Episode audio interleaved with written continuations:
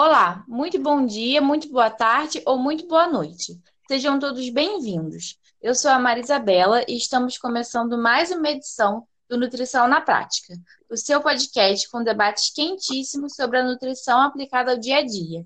E o assunto de hoje é a letalidade térmica. E para isso temos mais três convidados que vão participar com a gente: a Lígia, o Kevin e a Jéssica. Então, para começarmos, vamos pedir para que falem um pouco da importância da letalidade térmica e como ela funciona?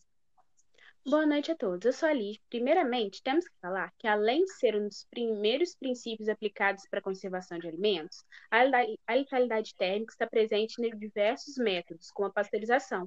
E isso ajuda a garantir a durabilidade e uma maior segurança do alimento. Olá, pessoal. Acredito também que seja essencial destacar que a aplicação desse calor deve ser previamente estabelecida em um método em razão do binômio tempo-temperatura.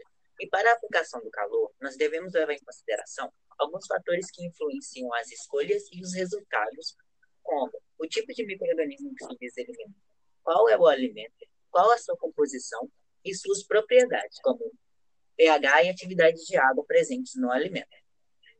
Olá a todos. Acredito que outra coisa importante que devemos apontar nesse assunto é que o calor não vai eliminar todos os micro-organismos, e sim vai eliminá-los em uma escala que torne o alimento seguro, a fim de, que, de não trazer danos à nossa saúde, mas também estender a duração do produto.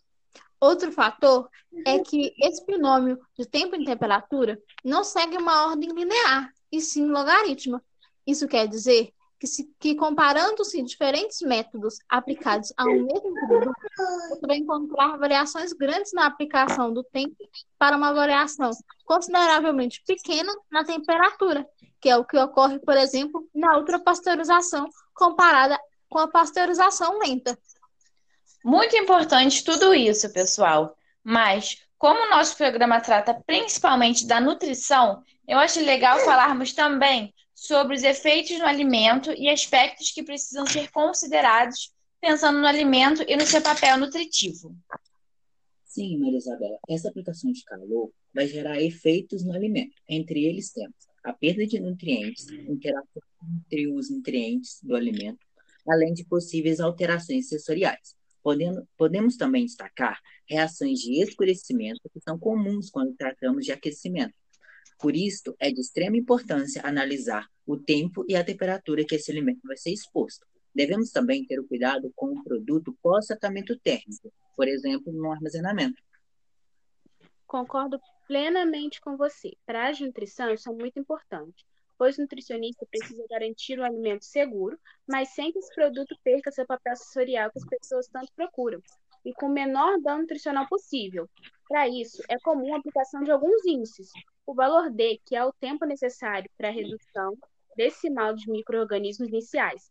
Há também associados ao valor D o valor de Z, que representa o aumento da temperatura necessária para reduzir 10 em 10, o valor D em 10%, e o valor F, que trata do tempo e temperatura necessária para eliminar os esporos de micro-organismos.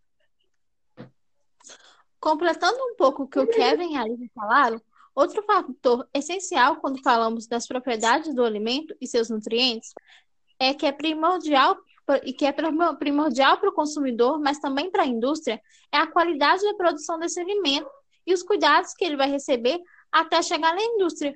Pois quanto menor a contaminação nesse produto, menor será a aplicação de tempo e temperatura exigida nesse produto.